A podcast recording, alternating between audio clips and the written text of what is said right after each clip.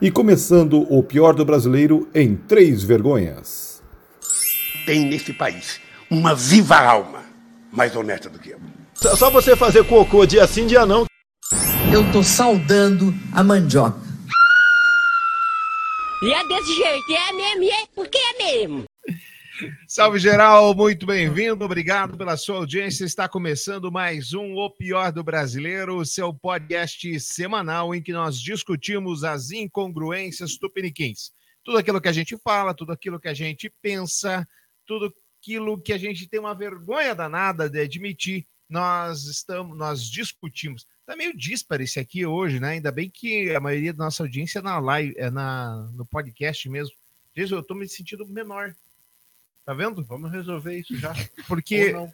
Ou não. É, a cadeira não tem regulagem de altura. Não, deve ter. Não Ah, é deve ter. Acho que deve ter um efeito coxa na cadeira. Ah, Você senta ela baixa. eu não suporto o peso. Aí, ó, melhorou. Agora não estou me sentindo tão Tem diminuído. um efeito coxa na cadeira. Que. Isso. Assim que eu me sentia no Super Show quando tinha o nosso O Montanha. ilustre amigo Rodrigo Fedato. Um Montanha. abraço pra você, Rodrigo. Isso. Né? Achei que era o Claudinho que te fazia sentir assim.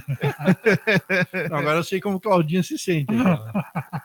Se você quiser conversar conosco, o Pior do Brasileiro Podcast, arroba gmail.com. O Pior do Brasileiro Podcast, arroba gmail.com é o nosso e-mail. Salve, salve, meu querido Tramujas, bem-vindo. Salve, Ednei. Salve, Jason. Salve, Duda. E salve, ouvintes do nosso podcast. Duda, bem-vinda. Qualquer- A Duda é, é- atenção, gente, cuidado, ela para não perder o alô dela, que sempre é um alô bastante demorado. Oi, oi, gente. Salve, salve, Jason, meu querido. Agora que vem o Alô Demorado. Olá, Ednei, olá, Tramujas, olá, Duda, olá, você que nos vê pela live do Facebook, YouTube, Twitch. Olá, você que nos escuta pelas plataformas de podcast. E aí, meus amigos, muitos ovos? Muitos ovos. O coelhinho veio recheado, gente. Lá em casa eu dei. Fiz tipo uns jogos mortais, Uhum. né? Coloquei, coloquei lá um monte de seis barras de chocolate para as minhas duas crianças e falei: se matem. Assim Ovo você aqui mata. não. Aqui, ovo, ovo nesta casa não É, entra. não é. Entendi. Só se for de galinha, quiçá Quem de sabe? codorna. Quem sabe? Quem sabe? Não é muito certeza. Então, para participar conosco, o Pior do Brasileiro, a Pior do Brasileiro podcast arroba gmail.com. E você sabe também que pode deixar, pode não, deve deixar suas estrelinhas, tá bom? Pedimos. Deixa as suas estrelinhas. Isso, esse ali sou eu falando. Tá bom o som, a gente Tá já bom, sabe. tá Obrigado, bom. Tramujo. Eu Queria ver se o som tava né? bom, isso. E, e é isso aí. 100 dias do governo Bolsonaro. Ah, Bolsonaro. 100 dias do governo Lula. É a Dá mesma pra coisa. comemorar? É a mesma coisa. Igual, igual.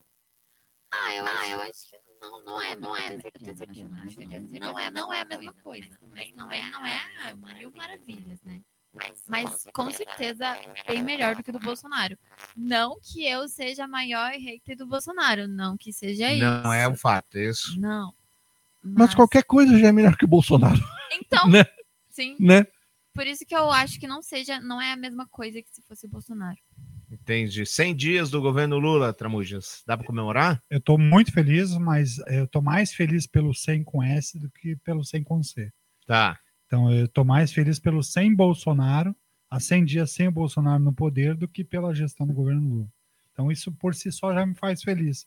Muitos me falavam, ah, vai votar em A, B, C, D, tudo igual. Eu falava, não, eu não gosto de comer frango, mas não é porque eu não gosto de comer Lá frango vem ele com aquela que analogia eu vou comer horrorosa. merda, né? E Bolsonaro foi, uma, uma- foi literalmente um merda como gestor do nosso país. Entendi. Muito bem. Jason, 100 dias do governo Lula. Pra mim tá tudo igual, velho. Tá igual. Não, não tô comendo picanha ainda, que prometeram. Não tô tomando minha Agora é cervejinha. picanha com leite, com é, leite ninho. Eu vi, essa, eu vi essa heresia culinária. É uma heresia culinária. Você, se você se inventarem fazer picanha com leite ninho, você já tem um lugar reservado ao lado de Lúcifer. Isso que isso é uma heresia. Não pode. Reto, é isso? Re- retíssimo, retíssimo. Entendi. Agora, eu, para mim, sinceramente, honestamente, falando, deixando a jocosidade de lado, não mudou nada. Tá tudo igual. Tudo igual. É, mas como vocês bem colocaram, qualquer coisa seria melhor que o Bolsonaro. Até se ficasse uma cadeira vazia lá, acho que já estava valendo. Só as discussões inúteis que a gente perdia tempo ouvindo já, já, já é uma evolução. Já não temos mais a discussão da quinta série, ao invés de falarmos de fatos. A discussão são do jacaré. É, discussão do jacaré, e fora as inúmeras outras, né? Entendi, muito bem. Bom, meus queridos, os 100 dias do governo Lula, a gente, o G1, na verdade, preparou uma matéria para falarmos sobre. E segundo o G1, o governo cumpriu um terço das promessas de campanha. Então, 14 promessas ele ainda não teria cumprido, 13, número cabalístico, ele cumpriu, quatro em parte, cinco não avaliadas. Promessas cumpridas. Vamos lá. Recriações dos Ministérios da Previdência Social, da Cultura, da Pesca e dos Povos Indígenas. Faz diferença para essa galera. Ah, eu acho que faz diferença para a sociedade como um todo. Tá. Olhando o Ministério da Cultura, é, pen- pensando num país que quer ser um país desenvolvido, a cultura é fundamental. E, e da maneira como a cultura vinha sendo tratada, eu particularmente acho que a gente deveria, como cidadão brasileiro, valorizar mais a cultura. E é uma das discussões até que eu tenho bastante no meu ciclo de amizades, é quando a gente olha aqui a região sul, a gente foca muito em algumas coisas que são realmente importantes, que é o trabalho, é o desenvolvimento, é a educação, mas quando a gente começa a levantar nomes, principalmente aqui do Paraná, como cultura nacional, a gente até tem uma certa dificuldade de, de, de encontrar escritores, músicos, filósofos. É muito raro, é muito difícil a gente encontrar isso. E aí, quando você vai para mais para o Nordeste, quando você vai mais para o Norte, você enxerga que são regiões que ainda conseguem valorar um pouco mais a cultura. Acho que aqui ainda falta fomentar mais a cultura do Brasil como um todo. Então, acho que eu acredito que isso é extremamente importante quando a gente olha, mesmo a cultura americana, ela, ela, ela ganha, ganha riqueza e muita gente não sabe, mas o governo americano, inclusive, financia Hollywood, porque ele sabe o quanto a cultura americana é dissipada através dos filmes. E no Brasil a gente relega isso. Eu acho que era sim importante fomentar a cultura de uma maneira que ela seja sustentável também, que as pessoas possam viver da cultura. Esse é o primeiro aspecto. E essa questão dos povos indígenas, né, Duda? Eu acho que pelo que aconteceu com os Yanomami, você provou é, um acerto. Sim, é, enquanto eu estava pesquisando, né, para fazer a minha defesa do Lula, eu acho. Só por favor, ver se meu microfone tá funcionando. Tá tudo aqui meu Tá bom, eu vejo. Ah, por favor. É, Então, tá aí. funcionando bem, inclusive. Aí, que, que susto. Eu tava traumatizada com aquela vez que meu microfone tava mudo. Mas, Não, enfim. dessa vez tá bem. É, aí, quando eu tava pesquisando, eu vi que todos os sites que eu pesquisei, uma das coisas que todos pautaram foi nessa parte da defesa dos Yanomamis e no, na questão do Ibama, que deles começaram a destruir os acampamentos de garimpo e tudo. Isso foi um acerto muito grande do governo que a gente pode falar. E só voltando ali pelo que o Tramujas falou do investimento de Hollywood, né, do governo em cima de Hollywood, e os países lá de fora já estão começando a perceber como vale a pena investir em cultura. A gente vê isso muito em Bollywood, na Índia, e Exato. na Coreia do Sul, não apenas com o K-pop, mas também no cinema sul-coreano. Várias séries, né? Inclusive. Sim, e é uma forma de boas. você dissipar a sua cultura. E tem muito aquele, é, aquele negócio de é, vida norte-americana, American Way of Life. Os outros países estão percebendo que isso. Bonito, hein? American Way of Life. Bonito. Então, os outros países eles estão percebendo que vale a pena investir isso, que isso vai ter um. Vai voltar esse dinheiro para vocês. De forma indireta, isso fomenta também o turismo, porque as pessoas não querem viajar para um desconhecido completo. Quando ela passa a enxergar no cinema como é na Coreia, como é na Índia, foge um pouco do estereotipo que todo mundo conhece e passa a criar também, despertar um desejo das pessoas que assistem ao filme de conhecer o lugar. Então, Sim, isso é E o fantástico. Brasil ele ainda vê com maus olhos, né, a cultura e tudo. E assim, tá mais do que na hora. A gente, a gente tem riquezas, a gente tem produtos para poder investir, só que a gente não investe. Então já, já tá na hora de investir na cultura. E, e quando a gente associa essa cultura com o turismo, é impressionante como o Brasil é mal explorado com, com o turismo, né? Quando a gente fala que eh, Paris traz muito mais turistas do que o Brasil inteiro. Paris Então, sozinho. É, é absurdo isso. E por que, que isso acontece? Porque a gente também não cria formas de. É, não do- cria do- fome, não cria incentivo, não cria infraestrutura. É, exatamente. Viu exatamente. o que está acontecendo com o Galeão no Rio de Janeiro, um aeroporto daquele que é. Quantos aeroportos você tem que são no mar? O Galeão, É lindo, não, né? É pra quem não desceu O ali, dá um aeroporto medo. Galeão, Mas é lindo, né? É lindo. chegada, você já chega com o pé direito ali. Se Exatamente. o piloto for bom, Pô, você- chega com o pé direito. Você já chega ali e vê aquela, aquele mar todo, aquela paisagem deslumbrante. Você não vê problemas na cidade. Toda cidade grande tem problema. Exato, Mas quando você chega no Galeão, você vê a cidade bonita. exato. Uma cidade. E aí. Ah, vamos abandonar o Galeão? Pra quê? Não, não abandonou. Eles fizeram uma licitação ali, né? Não, tá abandonado. Fizeram errado lá. A Infraero, isso quando eu for presidente vai ser proibido. A Infraero tem 49% do galeão ainda e tá agindo, tá agindo como se nada tivesse. Exato. Tá bom, não dá para pôr na conta do Lula 100 dias o, o galeão sucata, mas alguma coisa já tinha que ter visto. Mas vamos lá. Outras duas promessas estão ligadas à área social, Geis. Uma das principais bandeiras defendidas pelo novo governo, a promessa de manter benefício social em 600 reais mais 150 reais por filho, foi cumprida, uma vez que o Bolsa Família foi relançado por meio de uma medida provisória já nos moldes anunciados. É, mas eu tenho acompanhado aí nas mídias sociais, na- nas redes sociais, que tem muita gente que está saindo da, da casa lotérica revoltada e chorando porque seu benefício está sendo cortado, né? Tem bastante. Principalmente, agora o governo lançou hoje, diga hoje, 10 de abril, eh, o que acontecia? Eu fazia um Bolsa Família naquele, no governo do Bolsonaro, e, e eu era casado com você, fazia outro Bolsa Família, e o Tramujo que morava na minha casa também fazia um, um terceiro Bolsa Família. É por família, É isso aí. é o nome, Bolsa Família. Era... E tinham critérios, não era distribuído não tinha. a Bangu como foi no período. Não, no, go- no período- Bolsonaro não tinha critério. Mas no último período do Bolsonaro foi distribuído a qualquer um. Inclusive, Exatamente. criou-se um fundo de mais de 200 milhões de reais de pessoas que, além de não ter o direito, se cadastraram e receberam, e sobre algo que não tinham direito, tavam, fizeram empréstimo consignado. E agora os bancos estão levantando porque existe um furo de aproximadamente 200 milhões de reais aí. Nessa O conta. que a gente mais vê nesse país é gente que não precisa receber indevidamente esse tipo de ajuda, né? É, é- é revoltante esse tipo de coisa. É revoltante. Eu Mas dizer lembro. que você não pegou o auxílio emergencial. Então, gente. eu lembro que um amigo muito próximo, muito próximo, falou assim: Tô pô, brincando, viu, gente? Tô brincando. O Jason não recebeu. Vai. um amigo muito próximo falou: pô, você tá com a tua empresa fechada aí, aproveita, entra com, com pedido de auxílio e tal. Não, não, simplesmente não. Não é, não é, não, não, Não, é, não, não, foi uma necessidade minha. Não, não, eu acho que de repente eh, falta eh, um pouco de pensar no Ali era outro. a- a- No coletivo. do- No era coletivo. o auxílio emergencial que você o auxílio emergencial. É, falta você pensar no outro. Talvez se eh, eu captasse esse recurso, faltasse para alguém que realmente ia precisar disso. Então, eu não entendo como é que tem. Existem pessoas que conseguem deitar a cabeçola no travesseiro e dormir sabendo que comete esse tipo de, de barbárie. É, é estranho. É, aí você tem várias discussões a fazer, né? Tudo bem. Aí você tem várias discussões a fazer. Primeira, primeira discussão, e isso é um ponto favorável do governo Bolsonaro, na minha opinião.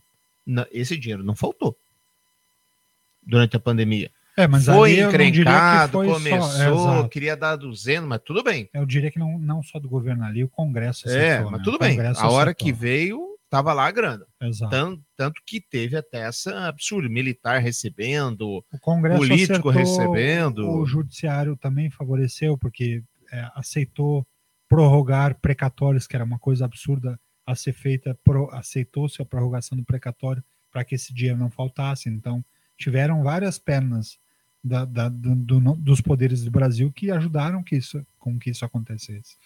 Já em relação ao compromisso de manter e ampliar cotas raciais, Lula e a ministra da Igualdade Racial, Aniele Franco, assinaram um decreto de amplificação, de ampliação do percentual de pessoas negras em cargos do poder público.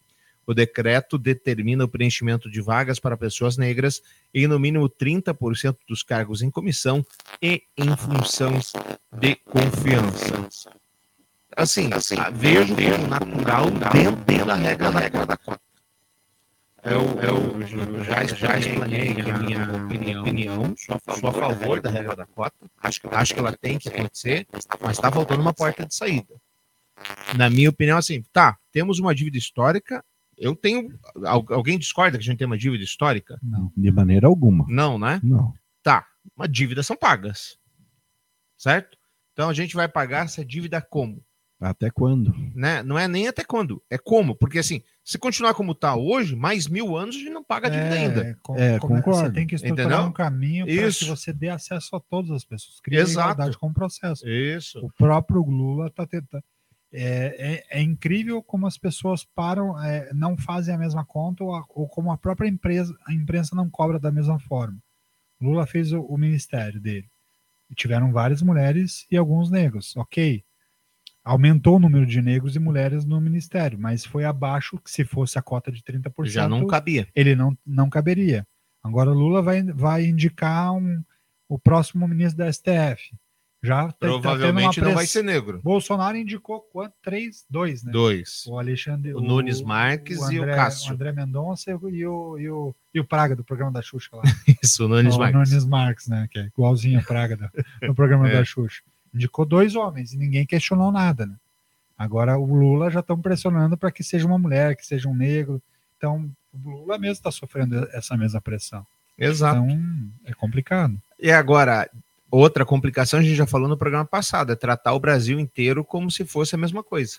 Imaginando que não, Não, que não, ah, não tem, ter. não tem Exato. 30% de negros lá no interior do Rio Grande do Sul, nem no interior de Santa Catarina. Não tem. Exato. Tem que representar. Outra, ou ou, E outra ou até pode ter, mas e se não tiver a qualificação é necess... Isso. mínima necessária para poder criar essa representação? E tem mais, quando eu, quando eu falo isso, as pessoas falam, ah, mas você não quer que negro é, entre. Não, ao contrário, eu quero que seja respeitada a, a sociedade. Por exemplo, no Rio de Janeiro, 30% é pouco. Ou na Bahia? Na Bahia, Salvador, 30% é, pouco. Pouquíssimo. Tem que, ter, tem que ter 50, 60. Vai criar, vai, vai ter, vai, vai excluir, vai criar o excludente. Então, Exato. Você tem que representar a sociedade. Agora, não o, o que cria, na minha opinião, um cisma, é, e aí fomenta muito esses di- discursos ridículos que a gente vê, é essa forçação. E, eh, de novo, vou pegar lá uma cidade, sei lá, uma cidade do interior do, do Rio Grande do Sul lá, não vai arrumar 30%. 30%. Ah, mas mesmo Curitiba, que hoje passa a ter um Curitiba pouco mais arrumar? de, negro, já, já, é, já seria difícil. Já seria eu difícil. fiz duas, duas universidades diferentes. Numa delas, em quatro anos, eu tive um colega, dois colegas negros, em, em 60 alunos, e na outra, uma. Um. Em 40 alunos, uma, uma colega negra. Isso. Tudo bem que já faz alguns anos. Não, né, mas tudo bem. conta. Não, assim, então o que eu acho que tem que representar a sociedade que está inserida. Então, tem lugar que é 20, tem lugar que é 10, tem lugar que é 60. É, entender, é, até como a gente falou também do, do- dos portadores de deficiência, então é a mesma coisa, né? É, Você você estabelece uma cota e obriga as empresas a ter que sair atrás e tentar caçar pessoas que você nem tem ali na tua região. Então não faz o menor sentido. E, e é engraçado esse lance que o Tramujas falou da, da cota de deficiência, porque vira uma canibalização entre empresas também. Que o cara precisa, não vai, vai receber multa. Sim, teve um caso, né, que a gente até trouxe aqui no podcast. Foi no interior do Paraná, se eu não me engano. E Aqui, acho que foi, foi aqui na região metropolitana de Curitiba, não foi? Que o cara falou que ele ia ter que fazer a pessoa sim, virar a deficiente. pessoa deveria virar deficiente, Isso. porque não tava dando na cota de. E, e, no, e no LinkedIn esses dias eu tenho um, tenho um colega de, de MBA que, fe, que ele é deficiente, ele, ele teve poliomielite e estuda, morou fora do Brasil, ele dirige, ele é super independente. E ele hoje trabalha com formação de profissionais de deficiência para que eles ingressem no mercado. E eu estava indicando, olha, tem uma empresa tal que está precisando e tal. Achei, daí apareceu uma pessoa no LinkedIn que estava aberta ao trabalho, que era uma pessoa deficiente. Quando eu indiquei para ele, não deu três horas já tinha outro. Ah, já fui contratado, cara, obrigado e tal. É como fica muito raro, tem poucos profissionais na- aqui na região. Verdade. É difícil. Gez- é, Jenny, na hora. Por que eu tô chamando você de Geze? A Geze nós conhecemos, nossa amiga jornalista. Braço Gesiane. Na área de educação, a promessa de aumentar verba da merenda escolar foi cumprida por meio do reajuste dos valores per capita do Programa Nacional de Alimentação Escolar, o PNAE, para todas as etapas e modalidades da educação básica. O aumento varia de 28% a 39% e começou a ser pago em março. Ainda é pouco. É pouco, porque falava-se menos de dois reais, né? É Era um 20 valor- centavos, um negócio era, assim. Era, é um valor Isso. super baixo. Então, Jenny estudou em escola pública? Sim, estudei. Estudou e a merenda? Sim. Gente, a risotolândia no ensino fundamental me dá saudades até hoje. E daí no ensino médio é aquele café da manhã que mais parece um almoço. Que tem Risotolândia é feijão. uma empresa aqui da, da, de Curitiba. De já- Curitiba. Sim, aquele, aquele café da manhã com feijão ou com aquele macarrão cheio de maionese. Muito bom. Muito bom. Macarronese. Macarronese. Sim, é, é- eu tive sorte que nenhuma escola que eu estudei tinha alguma falta de merenda, nem nada assim. Tinha até assim, é, um dia no mês eles faziam cachorro quente. Olha, que da hora. Sim. Isso. Quando eu Então, eu estudei tive também, eu também estudei rede pública a minha vida toda. Sexta-feira é o dia da salada de frutas. Era o Opa, dia legal. Mas o dia da sopa, da Fundepar, Sério, não. não é. meu Deus do céu. Ô, Fundepar, será que já melhorou? Faz quantos, mais de 30 anos já deve ter melhorado. Já deve ter melhorado, porque era aquela sopa na caneca de plástico, velho. Ai, ai. Putz, que coisa horrorosa.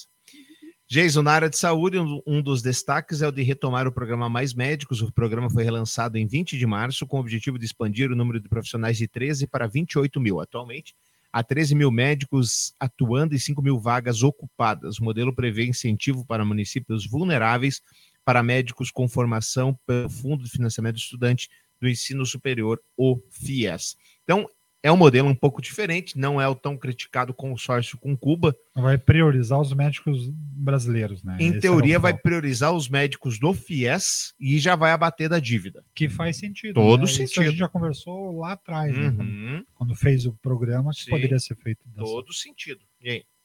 É controverso. Eu já vi gente, apoiadores do Bolsonaro, dizendo que é trabalho análogo à escravidão também. É, mas isso era com, com- quando tinha. A, a discussão era com o modelo cubano, porque o dinheiro não ia direto para os médicos. Era repassado para o Estado cubano e Cuba redistribuía para o médico. E agora? Agora é direto para os médicos e, e o modelo praticamente ele, ele não foca mais em trazer os médicos de Não, Cuba. agora não tem trabalhar mais os médicos brasileiros. Então o médico vai receber o salário dele e é o que o Dinei falou.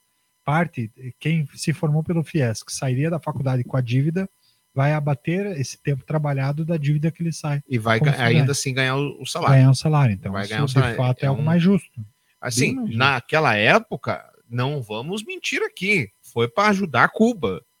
Cuba trabalha com esse. é não que- faz sentido, e vou, vou ouvir opiniões eh, díspares da minha, não tem problema, mas não faz sentido você dar e, e pagar 50% do salário para um intermediador. É, sobrava, é, se eu não me engano, era até mais. A- eu acho que foi uma forma equivocada, precisava se ampliar. claro, isso eu acho que não se discute. Os Aham. médicos brasileiros, no momento, existiam poucas formações de faculdades de medicina no Brasil que, tra... o que engargalava o processo. Meu pai trabalha, meu pai era médico, minha tia foi prefeita de uma cidade do interior do Maranhão em que realmente ela não achava profissionais para levar para lá. Então ela ligava para meu pai aqui para buscar residentes que pudessem. Isso lá nos meados dos anos 2000, 99, 2000, ela ligava para ver se tinha algum médico disponível para ir para lá, para o interior do Maranhão, para poder trabalhar no interior do Maranhão. Então, é, realmente era necessário. Então, o aumento da formação, da, do número de faculdades, mais é, trazer médicos prontos, era realmente necessário. Só acho que o caminho com Cuba não foi o melhor caminho. Mas, mas é, foi importante para poder depois dar os próximos passos. É, é uma discussão grande, porque a população quer médico e precisa de médico. Por outro lado, vai fazer o que no interior do Brasil? Ver o cara morrer? E não, É. tem, não, não tem maquinário, não tem assistência. É realmente você fazer ali O preventivo, né? O É- preventivo, mas que é na hora do, do vamos ver mesmo, não vai rolar, vai morrer igual. Não tem. Mas você melhora alguns índices. Claro, Quando você claro. fala do trabalho da, da, da, da Zilda Arnes, Sem que era o dúvida. trabalho de, de- era o trabalho de, de alimentação já desde o início. Esse era o Uhum. foco do trabalho dela, em que tinham índices altíssimos de mortalidade infantil. Era só preventivo, você não tinha o, o fato médico, a cirurgia, o trabalho que é o, é o trabalho da contenção, era o preventivo, é onde é mais barato. Então, até fazia sentido. Como foi Com feito com, certeza. Cuba, não Uhum. defendo. Agora, a questão da ampliação das faculdades de medicina era realmente necessário, tanto que hoje o Brasil só também foi muito bem assistido na Covid, porque teve uma maior formação de médicos. Sim, com certeza. A- acho que o senhor tem razão. E só Agora, voltando lá, Hum. é um ponto que a gente passou até rápido, e que, eu, na minha opinião, o grande legado e que foi fundamental nesses 100 dias com C, não sem o Bolsonaro, mas nesses 100 dias com gestão, com governo novo, foi a vinda, foi o que a Jenny falou dos Yanomamis, porque estava sim acontecendo uma política para dizimar o povo indígena. Era de forma direcionada esse propósito e essa questão por dois aspectos. Primeiro, para venda de madeira ilegal. Então, estava tendo estava tendo sim uma super invasão de garimpeiros de todos os lados do Brasil e por todos os cantos do Brasil, pra, em terras indígenas que também não só matava os indígenas, como trazia e trouxe uma incidência muito grande de cânceres e de morte de, de mulheres grávidas e de crianças, porque as águas que é, é, eram utilizadas pelos garimpeiros para explorar o, o para procurar o ouro, elas são muito é, são, é, o mercúrio é muito, muito utilizado. de toda essa preocupação do governo atual com o meio ambiente. Como é que se explica nesse primeiro trimestre ser o segundo maior índice de desmatamento desde 2016? É que agora tem fiscalização, né? Quando Opa, esse, Matou. esse argumento Matou, matou, matou. pode nem ser Não verdadeiro, matou, mas não. matou. É, Mas faz sentido, matou, hein? morreu na casca, morreu na casca o meu, é, morreu na casca minha, meu questionamento. Não, a estratégia, assim, vale a a estratégia da ditadura é a mesma que o Bolsonaro usou, que é a desinformação e você tirar, você tira, você, você, eh, você desorganiza todos os órgãos que fiscalizam. IBAMA matou, FUNAI destruiu, é igual eles fizeram com o CAGED também, de que, que para mapear desemprego, você tira todas as, as formas de mensurar o resultado e aí simplesmente o resultado ruim não vem. Igual o velho da Van tinha sugerido para controlar o número de mortes por Covid. Então esquece como está controlando as mortes que aconteceram hoje. Tem que ver quando que o morto morreu, quando que o morto foi contaminado, ou só no dia que ele morreu que tem que fazer o registro. Eles queriam simplesmente limpar o número que estava lá para depois começar a trazer o número que para eles era o número mais interessante. Entre as promessas não cumpridas, estão lá, revogar o teto de gastos. Ainda não foi, está no tal do arcabouço fiscal. Vamos ver o que vem da tabelinha Tabet Haddad.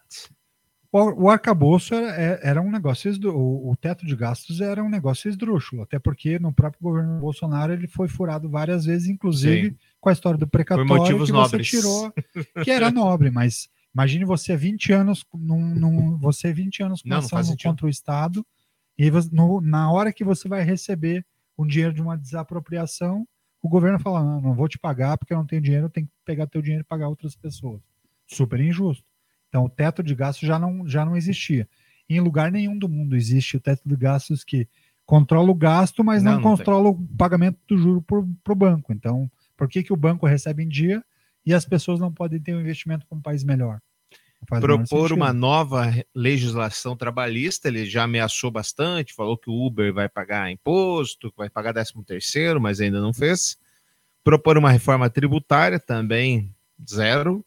Zerar imposto. Olha, a re- a reforma tributária já tem algumas questões que fazem sentido. Primeira coisa é o que a gente está falando antes do programa.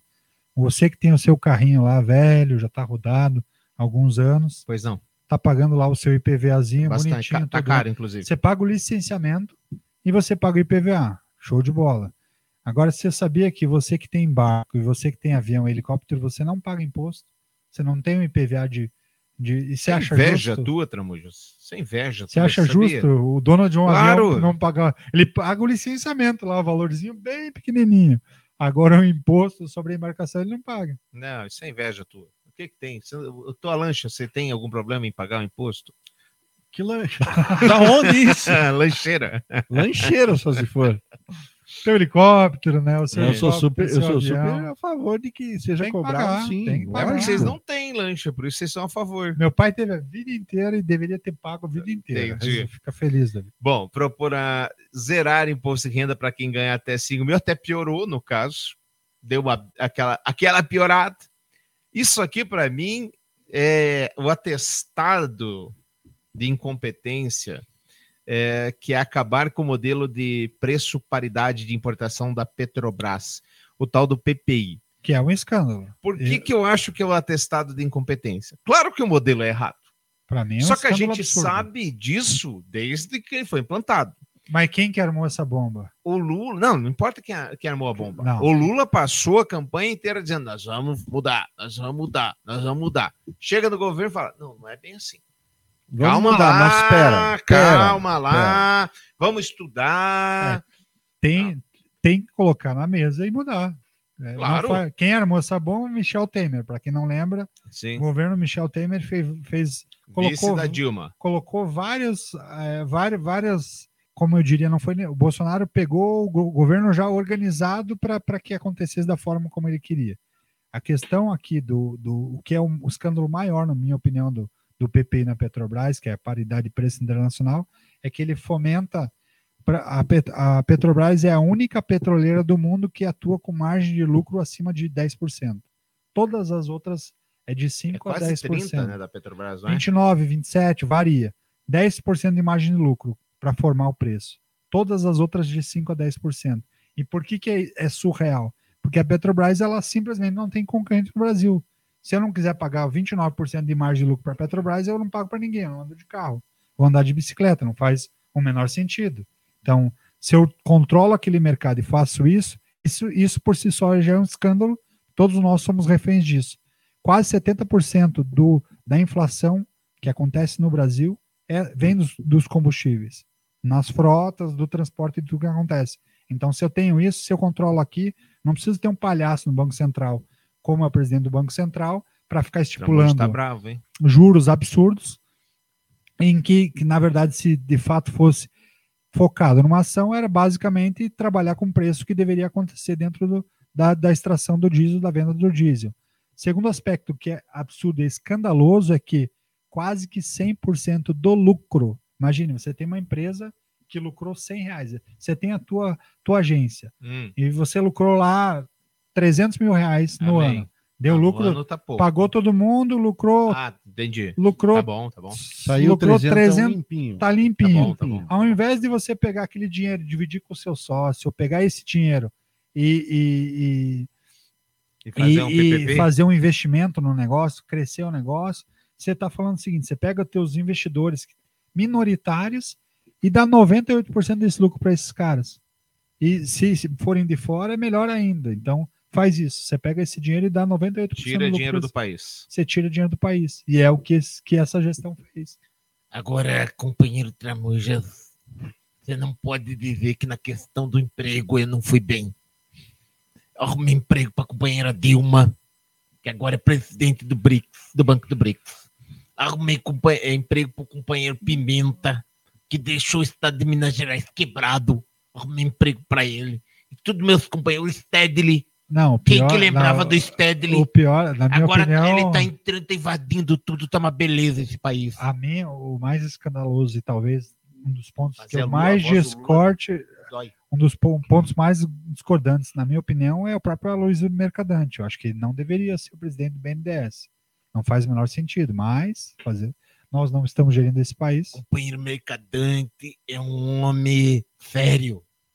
É um homem da frente, do PT. O que, que você acha, companheiro Jason? Você que me criticou tanto durante a campanha, falando que eu não ia arrumar emprego, era igual o- Bolsonaro, eu arrumei emprego. É nada melhor do que ser amigo do rei, né? Você tem a, ser, ser amigo do rei está garantido. É isso aí. Companheira Duda, você quer um emprego numa estatal também? Posso arrumar. Sim, papai Lula, por favor. Eu, quero. eu fiz o L, eu fiz o L. Pessoal aí faz o L. é Quando que ninguém tava fazendo, eu tava fazendo. Bom, prognóstico, na minha opinião, então, todo mundo falou, menos eu. Vocês viram que eu deixei vocês falarem, né? O prognóstico, para mim, não é bom. Primeiro, que o Lula está enfrentando uma oposição que não deveria, que é do Fogo Amigo. Glaze está sendo uma oposição maravilhosa. Bolsonaro deve estar rindo lá de tanta que a Glaze está falando caca. É, MST, neste momento, começar a série de invasões que está se propondo, ameaçando e fazer, é também uma. É, colocar gasolina no fogo da inquietude, colocar gasolina no fogo da rachadura novamente. E aí o próprio governo não se ajuda. O negócio do imposto da- do combustível, o negócio do- da taxação de importados, que a despeito, se você olhar contabilmente, faz todo sentido. Os caras produzem lá um preço, matéria-prima baixa, é, ruim, com qualidade baixa, salários baixos e traz aqui sem imposto. Não faz sentido. Mas talvez não fosse o momento para o governo. Eu, eu, eu acredito que o governo tem que se enfrentar algumas questões em relação a impostos. Al- Algo que. Dane-se a política.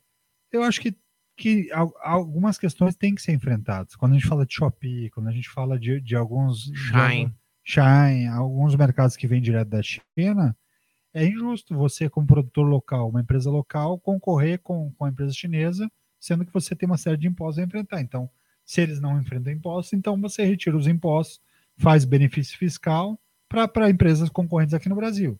Se é para trabalhar de forma é, para e passo igual, e, e se você não quer promover o investimento local, eu acho que tira dos dois. Se você quer promover o investimento local, inclusive, você tem que melhorar o incentivo para que a empresa local tenha benefícios e ganhos em relação ao concorrente de fora. Minha leitura. Um segundo aspecto que eu acho que é bem importante é a gente fala de casas e jogos de apostas, sites de apostas. Vocês viram quantos existem no Brasil e que 90% deles a sede não é, é sempre em paraíso fiscal. Isso já passou da hora de ter, de ter fiscalização e de fato ser tributado. E quando os times de futebol no Brasil chegam a um acordo e todos eles são contrários a essa tributação, aí sim que se mostra correto essa tributação, porque os times de futebol brasileiro, a gente sabe o quanto de malandragem rola por trás de, desses bastidores aí. Bom, então é isso. Algum, algum quesito a mais? Sobre... Hashtag volta bingo. Só. Tributado, se for Tributado, do- Eu bem sou a bonitinho, favor. certinho, volta bingo. Porque aí é Eu que sou a tá. favor. E deixa Existe- fumar dentro do bingo também. Deixa Exi- fumar dentro do bingo. Claro. senão, Eu, né, eu- não perde sei. a. Perde a magia. Eu, eu não, porque no bingo eu não sei se dá para fazer essas casas de apostas, eles se aposta tudo. Número de escanteios, quantidade de tiro de meta que o time bateu, quantidade de cartões, faltas, porque estava combinando resultados através de casas de apostas na Itália. E aí ele volta, a FIFA amolece a, a punição que ele tomou e outros jogadores daquela seleção, e a Itália joga aquela Copa e se torna ganha do Brasil, que era a seleção favorita, e se torna campeã daquela Copa de 82. Então, a manipulação no futebol não é nova. E a gente está querendo se fazer de otário de novo, deixando com que isso não tenha controle nenhum. Tramuja, você tá muito. Você tá Tramuja muito, está agressivo. muito reaça. Agressivo. Hoje. É, não, não sei o que está acontecendo. Bom, no Rio de Janeiro, tem algo para falar do Lula ou encerrou também? Dos 100 dias? Encerrou? Mulher é acusada de lesão corporal e injúria em São Conrado, como se eu fosse escravo, diz entregador atingido nas costas. A mulher é a ex-jogadora de vôlei Sandra, de Sá, Sandra Sá. Não é a de Sá, Sandra é de Sá é a cantora. cantora. É a Sandra Sá. Vocês lembram dela? Sandra jogou, Sá, não, é, de jogou vôlei ou era basquete? de né? vôlei, jogou na seleção, enfim. É, Sandra Matias Correia de Sá. É, nas redes sociais, ela se apresenta como nutricionista e dona de uma escola de vôlei. Aí, Diz o entregador: a gente estava trabalhando como de praxe o dia todo aqui e ela passou, saiu do prédio e veio passear com o cachorro. Quando ela chegou na nossa direção, ela olhou para mim, olhou para a gente e cuspiu no chão e seguiu o caminho dela. Quando ela voltou, aí ela já começou a arrumar confusão e problema com outra menina. Você não está na favela, palavrão. Você está aqui. Quem paga o IPTU aqui sou eu, disse Sandra. E ela continuou com xingamentos que foram gravados, tá? Ela me xingou de lixo, de favela, de um monte de coisa, nome feio. E chamando para a briga, eu não queria brigar. Eu falei, eu não quero brigar, eu vou correr sim, porque eu não quero brigar. Porque se eu fosse a mais, eu ia acabar machucando ela, disse a entregadora Viviane Maria de Souza. Minutos depois, Sandra parte para cima de Max Ângelo. Ela puxa a camisa dele e acerta um soco na cabeça. E ela consegue se soltar e se afasta. Isso no Rio de Janeiro. Depois, ela tira a guia do- da coleira do cachorro e avança para cima de Max com agressões, com ato associado por muitos nas redes sociais e pela, pró- pela própria vítima, as chicotadas. E aqui em Curitiba aconteceu o quê, Tramujas? Aqui em Curitiba teve o rapaz, eu tava passando até agora, compartilhando aqui com a gente do, do senhor que foi agredido com barra de ferro na cara. Vocês chegaram a ver? Não, eu tava falando da professora. A professora, professora Ah, atri- aquela barra atriz. Professora barra atriz. Ela é atriz também. Ah, é atriz Aham. também? Que foi no, no Vai, Atacadão. Então, dei a notícia aqui que eu perdi, por isso eu joguei para vocês. ah, desculpe. Ah. É, eu li muito, muito por alto, mas é, é- é uma, uma- Tá, vai pra mim. Uma Uma, professora tirou a roupa dentro de um supermercado curitibano em protesto contra o racismo. No atacadão do Grupo Carrefour, né? Isso. Isabel Oliveira tem 43 anos e relata ter sido perseguida por um segurança enquanto fazia as compras de Páscoa em um atacadista no bairro Portão na última sexta-feira. Horas mais tarde, ela voltou ao estabelecimento e ficou, e ficou apenas com as roupas íntimas. É, Imagina tanto de vezes que isso já não aconteceu com ela pra ela chegar nesse extremo. E segundo É. ela, no primeiro relato, ela estava meia hora na loja e estava o segurança acompanhando todos os passos que ela dava dentro da loja.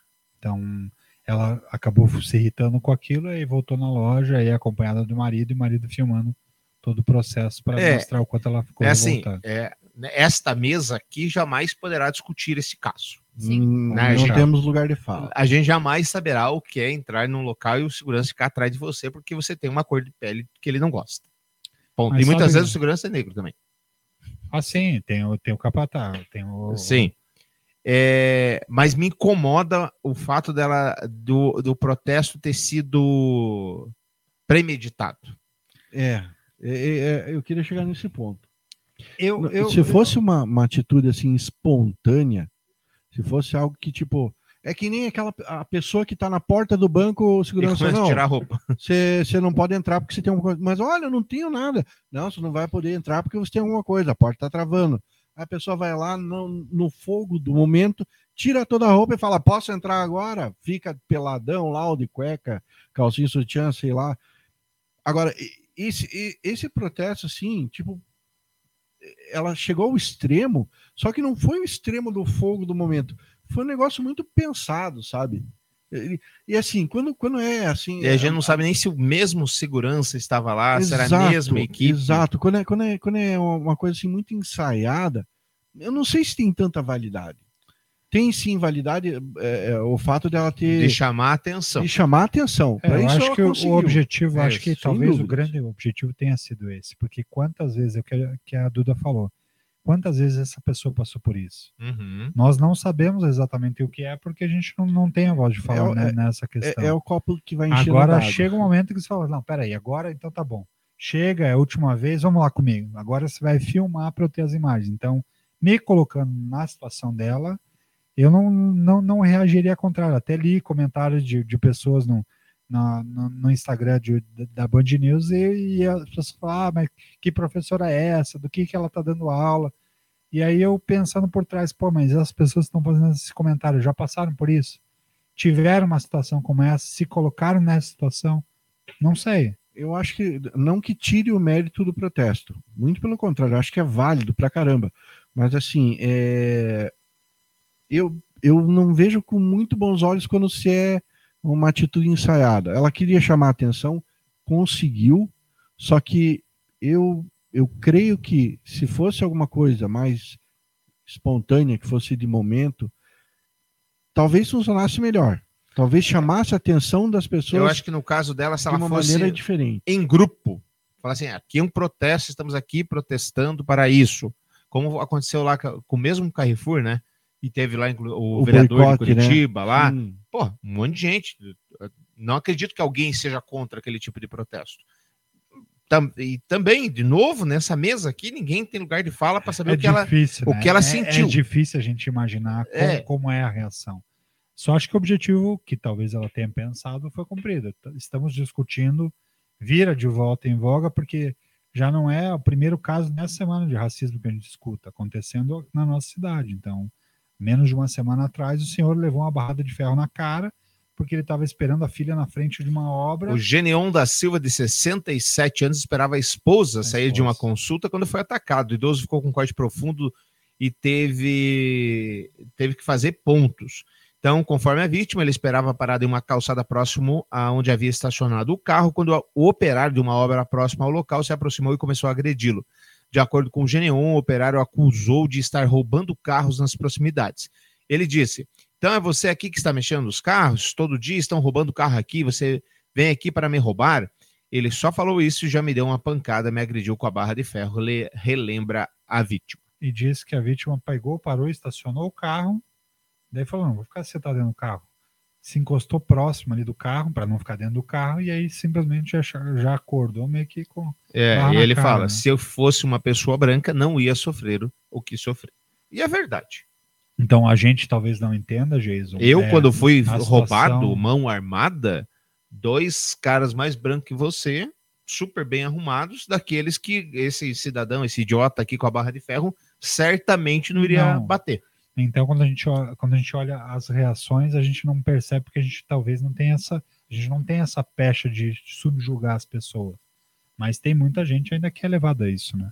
Sim. Julgar pelo tom da pele, pela forma, pela maneira como se veste, tatuagens que tem ou não tem, se é careca, se é barbudo. Acho que é, é um pouco de, de, de mudança, né? É, gente que gosta de julgar o livro pela capa. Isso, Exatamente. isso existe desde que o mundo é mundo. Exatamente. Infelizmente, eu não vejo perspectiva de mudança. Isso, E que, aí, Jenny? isso que assusta e deixa mais triste. Ah, então, esse negócio de ser. De, ah, foi premeditado. Ela foi, foi lá com o marido dela, depois ela voltou e daí tirou roupa.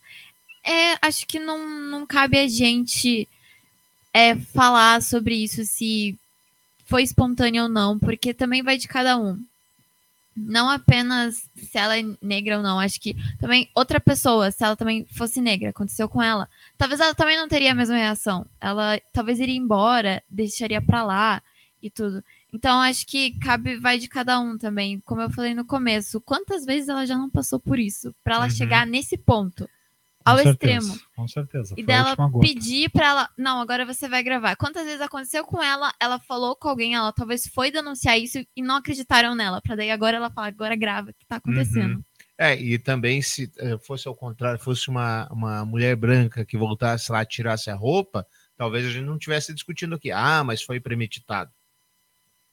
Exato. Dizer que eu mesmo do argumento, eu mesmo me rebato, eu mesmo. Não, é é- assim, aqui Mas é é, importante, eu acho que a- a- é sempre trazer a, em cena a reflexão, né? Porque Claro. às vezes a nossa leitura não bate pronta de uma forma e depois você para e pensa, não, peraí, fosse comigo, como que eu reagiria? É por isso, gente, que eu sou contra, que o Geiso já falou que é a favor, eu coloquei ele na parede, quase se ferrou aquele dia, daquele ditado do, dos nazistas. Não, eu não, não, não concordo com ele. Sabe, o ditado, de que você você tem tem uma mesa, nove, 10, é, nove isso é- pessoas, 60 são 10. Não concordo. Os caras nunca vão deixar de ser nazistas, nunca vão deixar de acreditar naquilo se ninguém começar a mostrar outro lado. É, tem, Plantar tem, semente. tem que trazer a reflexão. Eu acredito que tem que trazer a reflexão, porque não, não, não, vai mudar. A pessoa talvez ela só vá mudar quando ela começa a perceber que impacta nela ou nas pessoas que ela Isso. ama. Se não vai impactar nas pessoas que ela ama, simplesmente é mais cômodo permanecer como tá. Não vou Agora, mudar. reflexão, esse cara trouxe aqui pra gente. Vocês nunca tinham pensado nisso. Quando eu gente. falar sonda vesical, é sonda vesical. Quando eu falar MIPRID, é bomba de fusão. Entendeu? Quando eu falar tem que fazer, é tem que fazer. Porque a porra do CRM é meu. Você não pede porra nenhuma. Entendeu? Eu perco. Você não. Mas eu faço você perder. Tá No JF, que você sabe porra nenhuma. Que se você soubesse, você não soubesse. Você era enfermeira, né? entendeu? O recado é pra você mesmo. Pra você mesmo. Essa voz. Essa voz. Eu não posso falar eu não sou preso.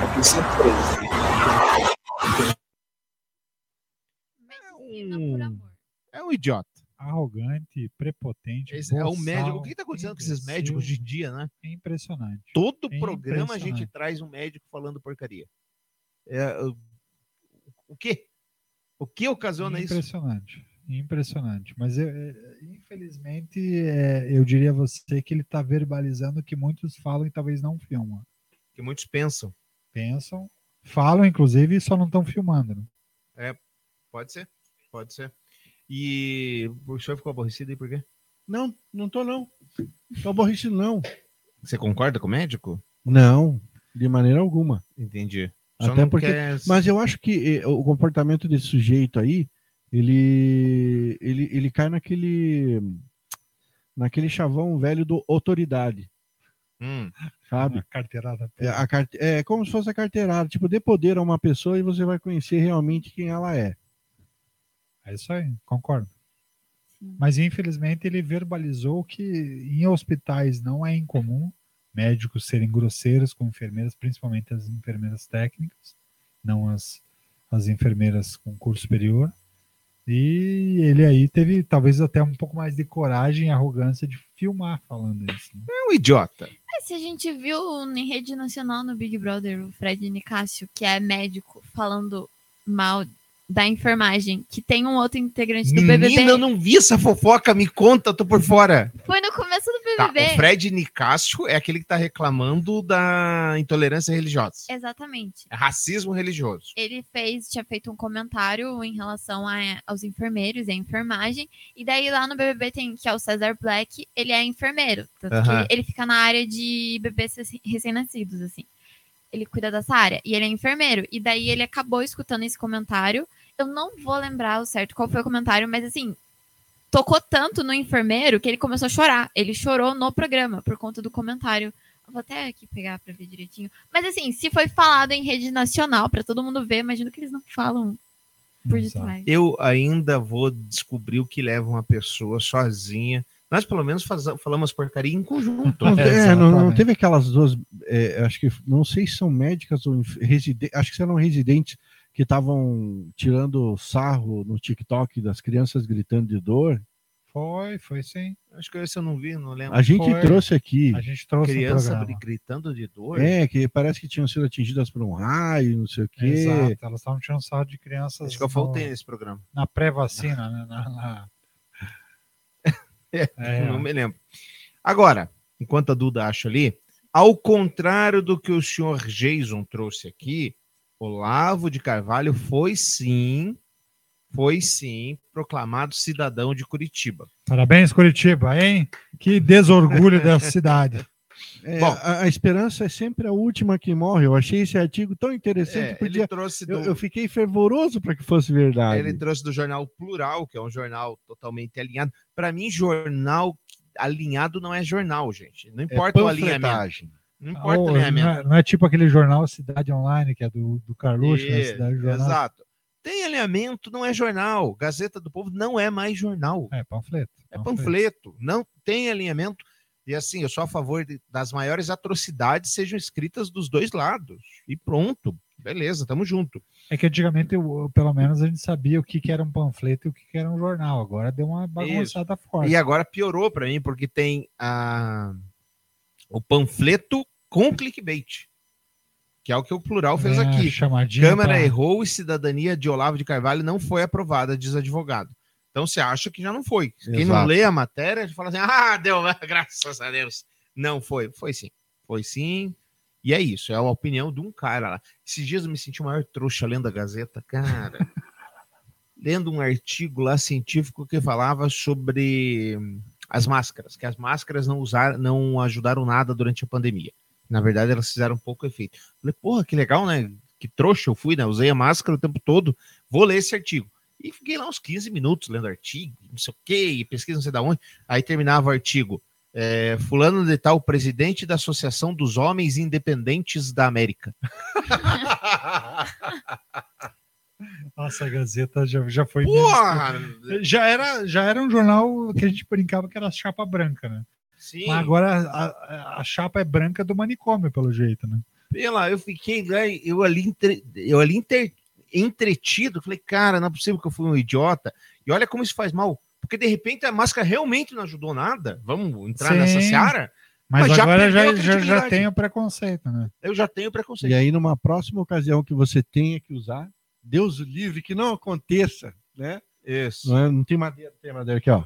Que não aconteça mais da gente precisar usar essa desgraça, mas você já vai estar com aquele, aquela, aquela sementinha subliminar no Isso. fundo da mente, dizendo: assim, puta merda, será que eu vou, vai adiantar usar isso aqui? É igual, mas a Gazeta também ela vinha com, com os textos bem legais quando falava da, da, da, da, da vacina.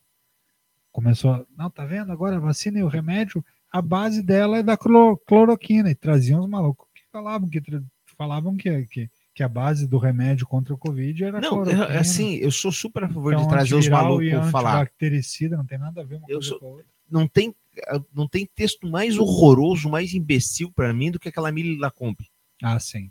na Folha de São Paulo. Deixa a Mili Lacombe falar, mas põe o outro imbecil do outro lado para falar também. Você Daí os gosta, dois ficam então brigando. você gosta de É, bater exato. palma pro louco dançar. Sempre. Essa é a minha. É dos meus entendeu? É, Mas é que às meu vezes, dentro- por mais que a gente discorde, em algum momento lá dentro pode ter uma informação que é séria, que pode ser levada a sério, para você entender a raiz, da onde nasce aquela. Isso, mas desde que tem ali, ó, o É. embate. Sim. O embate. Você ia defender a Mili Lacombe, isso ou não? Não, eu ia falar que é igual aquele. Não, não sei se tem ainda, da CNN, aquele programa que deixava dois malucos de um. Vai É, voltar vai agora. voltar. O grande Vai debate. voltar. E Eles com o fazendo- Caio Coppola, inclusive.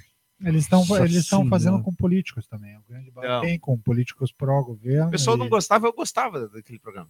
Ah, é que na verdade não é debate, né? Não, é Porque- raso pra caramba. Não- e não é debate, porque debate é uma troca de ideias. Ali chega a ser o, eu defendo meu lado, é panfletagem. Isso. panfletagem Do- do dois panfleteiros Dois conversando. panfleteiros, exatamente. Isso. É como a, Jana, a Janaína agora, ela é comentarista da CNN. Que é, é, não, Janaína Pascoal. Eu é achei que a. Janaína Pascoal tava lá como convidada. Não, Janaína Pascoal. como convidada e agora ficou, né? E agora ficou. Aí no, no debate sobre a escravidão, ela falou assim: mas tem que ver, calma lá. Que tava sendo questionado o espaço em que as Entre pessoas as estavam camas, dormindo. pô, Ah, puta merda, Professora velho. de direito, hein? Que Ah, SUS da não. Eu, pra mim, a Janaína fica com a imagem dela gritando com a bandeira do Brasil pedindo o impeachment da Dilma. Eu, eu, eu só lembro dessa cena mediante a, a- a música do, do, do Iron Maiden. Colocaram como se ela estivesse cantando uma música do Iron Maiden, fizeram um lip sync lá, bem da Aham. hora. Eu não lembro do discurso, mas ela cantando essa música eu lembro. E, e sabe que é mais. Só que ela, pelo menos, você sabe onde ela quer chegar, né? Agora tem um outro rapaz na CNN, um rapaz de barba que assinava colunas na Folha de São Paulo também, que é. Como é o nome? Aquele me dá medo, mais do que da Janaína Pascoal. É mais Não, maluco. Eu acho que eu ela. não tive. Esse não defendeu foi a cloro- apresentado. Ele tá sempre no debate. Ele é o cara que tá sempre no vídeo. Não lembro o nome dele. Não lembro. Não lembro. Mas, De novo, não é o problema defender a cloroquina. É desde que você traga os teus argumentos certos. Onde é que deu certo no mundo? De verdade? Provou? Não provou. Então vamos para a próxima, meu filho. Daí trazia o exemplo da Suécia, que não É. tinha isolamento, Isso. que era fantástico. Daí você comparava com a Dinamarca, com a Finlândia, com a- que eram países parecidos e era muito pior. É. O, cara, o secretário de saúde foi mandado embora porque fez caca quando, quando não devia e ainda assim os caras defendiam. Isso. Descobriu a caca do Nicásio? Sim. É. É, Microfone. Ok, tô, tô aqui no microfone. É, durante uma conversa com outros brothers, Nicásio disse que, enquanto ele ainda era fisioterapeuta, viu um paciente sendo entubado e disse que gostaria de fazer aquilo. Uma, enferme- uma enfermeira branca, Hum. é, ênfase no branca. ênfase no branca, respondeu para ele que aquilo era apenas só para médicos. Na época ele ainda não era médico, ele era só fisioterapeuta. E Cássio disse que voltou ao mesmo hospital após ter se formado como médico e disse: Sete anos depois voltei lá e ela foi a minha enfermeira. Uhum. Aí veio toda aquela discussão de Dizendo que, ele era, que, era maior que que, ela. médicos têm muito isso de que o, enf- o enfermeiro é dele, não do paciente. Aí muitos enfermeiros falam assim: não, o enfermeiro ele não é seu, o enfermeiro é do paciente e não do médico. Aí trouxe a discussão de que muitos médicos têm isso como posse dos enfermeiros e tudo. Aí nisso o Cesar Black ficou triste e começou a chorar. É, Dois idiotas, né? O César Black chorar por conta disso e o tal do Nicásio falar. É, isso. foi foi no Big Brother que aconteceu isso? Foi, foi. Você esperava o quê? Pois é. O que, que você podia esperar? Tava no contrato, Pois né? é. Eu sou um Né? idiota mesmo. Tava no contrato. Apoiadores que recepcionaram o Bolsonaro em aeroporto foram multados e tiveram carros rebocados, gente. Olha só, eu, eu acredito que como cidadão, 107 cidadãos, autuações. cidadãos de bem, né? Eles devem ter estacionado direitinho, devem ter usado lá a credencial do idoso certinho e que foi uma injustiça com eles. Só pode ter sido isso. Então agora vão ter que usar capacete também, né? Não tem mais. Falando em injustiça, eu não sei nem como que eu vou falar isso para vocês. É. Siqueira Júnior foi demitido. Oh, meu Deus, Nossa, não! a gente tá fazendo um Siqueira Júnior, não! Mas é, coitado, coitado. Siqueira Júnior. Porque o que, que ele fez? Que injustiça Que é essa? maldade. Não vai ganhar mais 500 mil por mês? Um senhor de Não cabelos vai. grisalhos. Fazerem isso com um senhor de cabelos grisalhos. Etarismo. Só né? porque ele Hã? falava bobagem o tempo inteiro?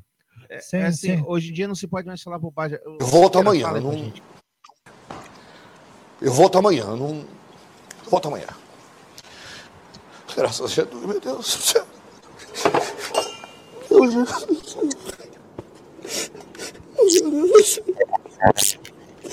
Oh, meu Deus do céu. Que esses caras fizeram na minha velho.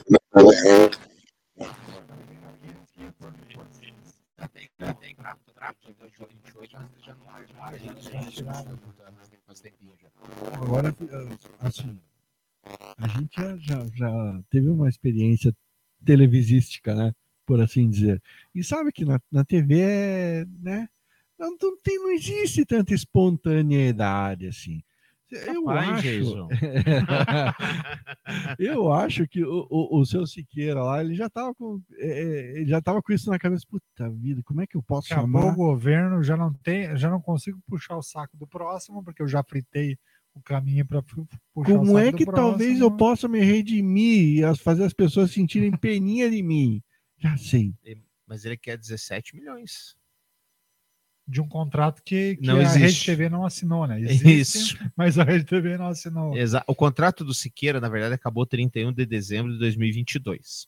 Aí tinha uma cláusula de prorrogação Até automática. 2027. Renovação até 2027, alguma coisa assim. A TV, a crítica, que na verdade é a dona do Siqueira, a dona do passe, é a TV A Crítica. Por isso que passa lá. Por isso que critica tanto. É né, por isso. É, mandou o contrato, o Siqueira assinou, a TV A Crítica assinou, mas a Rede TV não. Olha só. E agora, Siqueira? Mas não sei, vai dar, um- vai dar uma Vai, peleiazinha isso o aí. advogado dele disse que vai entrar com processo pedindo 17 milhões porque o- a existência do contrato de renovação prova que existe uma negociação. Mas o que que obriga a Rede TV a assinar É, esse mas o contrato? problema é, é por, o- por como que ele entra no ar sem o contrato. Pois é. Exato. É, é, é é uma pressuposição de que tava, o Que tava contrato era válido. É isso. Né? E assim, tem prova material porque o programa foi ao ar quanto tempo? Exatamente. Então. Vai, vai ser longa a conversa. né? Vai, vai ser longa. Mas eu acho que a. a- uma, uma- o Siqueira vai para onde? Vai para Jovem Pan? Ele não tem mais uma seara nacional para ir, não tem.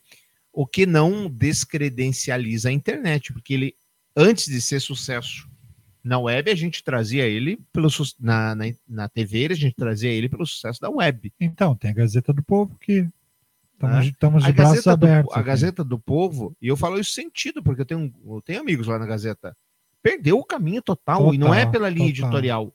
Agora eles contrataram todo mundo, você, não, você pode ou assistir a Jovem Pan de graça, ou pagar mensalidade para a Gazeta. Tem todos os comentaristas da Jovem Pan estão É, lá. sim, é a mesma coisa.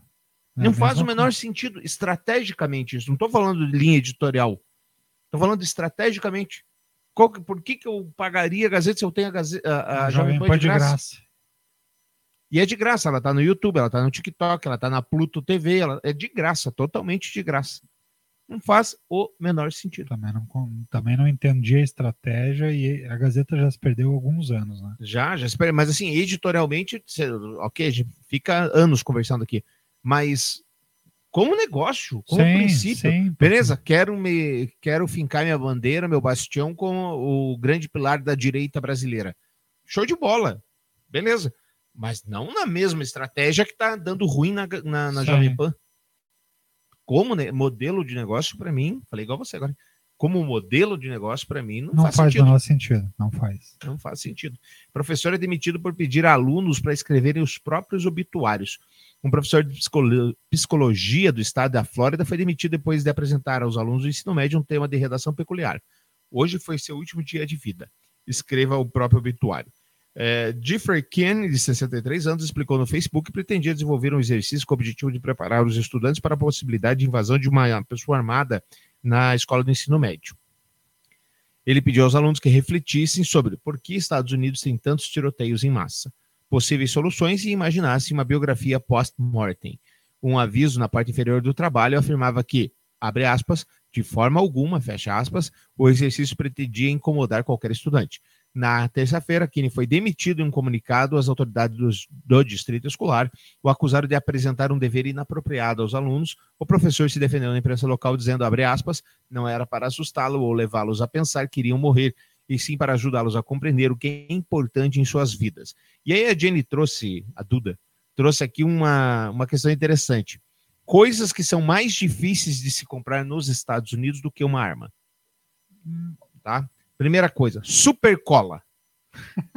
É mais difícil porque É fácil, você pode colar uma amiguinha na cadeira. trotes. é Isso. ferrou. Descongestionador, descongestionador nasal. Que vicia, pode ser viciante. Isso. E dardos de quintal, aqueles de, Ah, sim, você, é de melhor atirar. Se é para matar, mata de Tudo vez, isso né? é mais difícil de comprar do que uma arma, Jenny. E aí, o professor e, a, e tudo? Então, o do professor, a ideia dele não é tão ruim, mas são crianças de ensino médio, tem 15, 16, 17 anos. A execução dele foi péssima. E eu achei muito engraçado. que Você lê, né, o título da matéria, ele é absurdo. E daí a primeira frase é o professor de psicologia. Uhum. Assim. Eu, sou, eu sou favorável dessa psicologia reversa total. Eu é, achei sacanagem mandar ele embora. É que é engraçado, porque o, a cultura americana que fala que é do, do- da liberdade total é em parte, né? E ao mesmo tempo, quando a gente se torna empático em relação ao tema, no Brasil, nos últimos 22 anos, de dois, dos últimos 21 anos, de 2002 a 2023, até o último episódio, foram 22 episódios de atentado terrorista em escolas e similares. Desses 22 episódios, 12 foram nos últimos quatro anos. Nos Estados Unidos, de janeiro a março, foram 19 episódios Desse ano. desse ano. Um ano. Teve mais, do mais que a um história hoje, inteira. né? Do... Mais um hoje. Então, 20 Manaus. episódios. Aqui no Brasil, são 23. 23 no Brasil. É, 13, no, Aconteceu 13 no- hoje, nos né? últimos 5 Manaus, anos. sim. Manaus. Eu, eu acho que até onde eu tinha visto, ele não tinha conseguido matar ninguém, mas ele chegou a ferir, assim. É a mesma coisa com um do- faca. dos colegas e tentou ferir um Então, de fato, a reflexão é importante, sim. O americano, sim, deveria estar. a gente está querendo importar uma cultura que não é nossa. E é essa de, de, de fabricar malucos e sair praticando ato terrorista. Não é nossa cultura. E nos últimos quatro anos e meio, a gente trouxe isso com mais força. É só olhar número. Você pegar número 13 em 25 nos últimos cinco anos, é absurdo. Agora, quando você olha os Estados Unidos, 19 só nos quatro primeiros meses do ano, é ainda mais assustador. E né? até a cobertura né, desses casos, a gente está pegando esse mal dos Estados Unidos. Lá nos Estados Unidos, é, tem muito de. Aconteceu o atentado, posta foto do, do- da pessoa que fez isso, posta vídeo dela fazendo isso, posta foto de roupa que ela estava usando, as armas que ela usou. E muita. Vai tava- replicando, né? Você vai Sim, replicando o modelo. É tudo isso que eles querem. Eles querem ficar famosos, eles querem virar o Marte para o grupinho deles ali. E tava acontecendo, tá acontecendo isso muito na imprensa brasileira. E daí, tanto que até o William Bonner ele falou assim, o porquê do Jornal Nacional não divulgar rosto, nome, muitos detalhes da pessoa que tá fazendo isso. Porque é igual. Tem um termo jornalístico, mas eu acabei esquecendo, de suicídio, que você não detalha como a pessoa cometeu o suicídio. É, no nosso tempo era até, até nem anunciava suicídio. Uhum. Só que é, é ruim também quando você esconde, porque você não sabe exatamente quanto a sociedade está sendo impactada. Acho que o caminho de é, esconder a, a identidade faz mais sentido, não, não fingir que não aconteceu, mas ao, mesmo tempo preserva alguns dados. né? Eu, eu compartilho da, da opinião da Jenny. Eu acho que foi é um exercício. O exercício desse professor foi. Eu, eu acho que seria magnífico. Na sociedade certa, talvez, né? No- na hora certa. no Na, na certo. hora, talvez na hora certa, e usando o artifício correto também, porque se você for atrelar esse exercício a um- aos, atentados recentes, fica meio complicado de tocar no assunto. Exato. Né? Virou, virou um tanto quanto tabu tocar nesse assunto.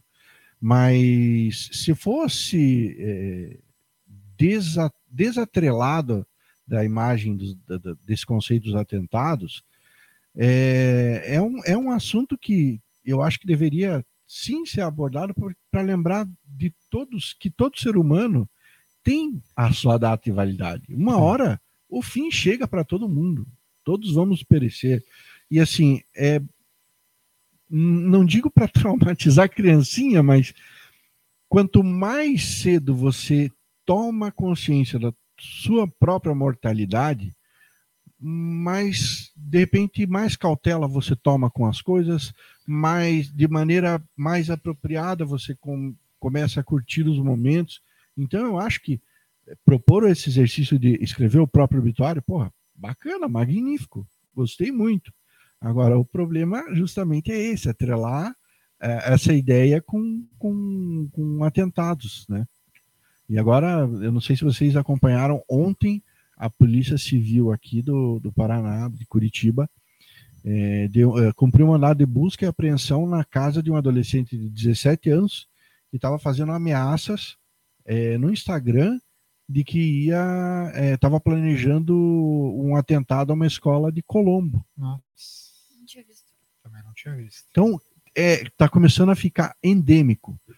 É, eu não posso entrar em muitos detalhes, mas numa escola da região de onde eu moro, hoje surgiu um bilhete no banheiro das meninas dizendo que amanhã era melhor não ter aula porque existia, existe, existe a possibilidade de ocorrer um atentado. Nossa. Cara, é, é um negócio assim que se você se você não tiver a saúde mental em dia, você mesmo você tenha. se prende em casa. tenha, teu filho, né? É, filho, você- mas você- se você não, não, não tiver com a saúde mental em dia e, tipo, eh, parar para respirar e falar assim, puta, peraí, não... será que é assim? Você, você, se você não tiver em dia com, com, com, teu, com, com, com a tua sanidade, você, você não, não põe o pé para fora de casa. Tá ficando complicado. É, nesse tema eu discordo de vocês, eu acho que tem que falar e tem que deixar claro por que que tá falando e as consequências do, do seu ato. Na minha opinião, tem as consequências. Ah, ah, beleza, beleza. É teu último dia de vida, o que você vai fazer? Fazer, vai deixar. Vai deixar. Até porque se o cara, se o cara tá pensando isso, eu acho que houve da vida a reflexão. É, até, até para normalizar, no caso. Né. É que eu acho que o exercício sim foi feito no momento errado, mas você não, a pessoa talvez você não impacte, a pessoa que está pensando em fazer. O problema é que quando você não fala, num primeiro impacto, a pessoa ela consegue convencer outras pessoas no entorno, outras crianças. Mas assim, é claro que o que a gente está fazendo hoje, que é nada, não está funcionando. É, exato. Exatamente. A, a verdade é o que a gente faz hoje não funciona. O cara está tentando fazer um negócio diferente. Quem sabe? Quem sabe? É. Bom, não vai dar tempo da gente falar. Semana que vem acho que a gente fala mais longamente sobre o pai da juíza Gabriela Hart, que está com uma denúncia aí, né? É, ele, ele ajudou o governo brasileiro, o, antigo governo brasileiro, a entregar uma joia para uma empresa de um indiano chamada Forbes e Manhattan. Então, olha que bizarro. A Petrobras tinha uma patente do xisto, da extração de xisto, que é uma pedra que dá pedra Ele pra fazer petróleo. energia do. Você Do xisto. óleo, exatamente. Aí em São Mateus do Sul, aqui no Paraná, tem a maior usina da América Latina de xisto. É, tinha uma patente, ele era funcionário da Petrobras, se aposentou e voltou a trabalhar na Petrobras como terceirizado. Através da Engevix, que estava toda enrolada nos escândalos da, da, da Lava, da Lava Jato. Jato. Aí, uh, a mesma fórmula apareceu numa outra empresa para vender para os clientes da Petrobras.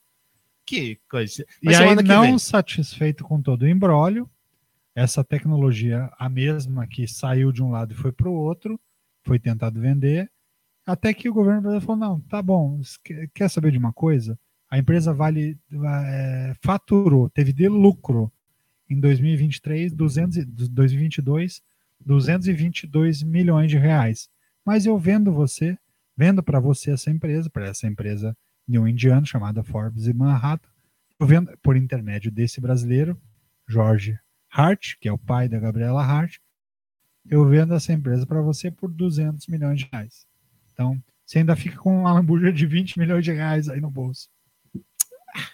Esse Denstramon já está mal. Para encerrar, olha que coisa maravilhosa isso aqui, gente. Ai, o, o, o amor. O amor. Mulher viaja com homem que reconheceu, que conheceu em app e na volta é recebida pela namorada dele.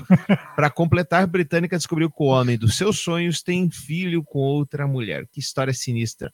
A Madeleine, de 22 anos, conheceu um homem no Tinder em dezembro do ano passado. A britânica pensou ter encontrado o homem dos sonhos. O Geiso, não é Geiso. Nem tudo, entretanto, era como parecia. Os dois se deram muito bem e partiram para uma viagem romântica à Espanha, três meses após se conhecerem. No retorno, Madeleine teve a surpresa, uma recepção inesperada no aeroporto. Lá estava a namorada oficial de Jason, para piorar, grávida. E com Ah, sogros, Charal, né? que-. Eu nunca tinha Né? saído com alguém do Tinder antes da minha vida, antes da minha vida. Então fiquei com medo, revelou a universitária em reportagem do New York Post. No nosso primeiro encontro, nos encontramos às 15 horas. Eu não tinha intenção de ficar muito tempo, então ficamos até 22. Conversamos sobre o futuro, nós literalmente concordamos sobre tudo. Quando queremos filhos, como queremos em nossas, que nossas vidas sejam, como queremos que seja o nosso futuro e, co- e combinamos também. Parecia bom demais para ser verdade e é porque era, completou ela. A viagem à Espanha seguia o roteiro do romantismo, tudo perfeito. Mas, na verdade, a perfeição estava longe dali. Na volta no aeroporto de West Midlands, na Inglaterra, Madeleine e Jason foram confrontados pela namorada dele, acompanhada da sua família. Quando eu li essa Todos matéria, eu sabia que o Ednei ia fazer isso. Eu tinha certeza. Abre aspas, quando desembarcamos, uma garota se aproximou e disse: Sou a namorada dele, vou dar à luz em duas semanas, lembrou Madeleine, acrescentando que o pai e a mãe da grávida gritavam com Jason.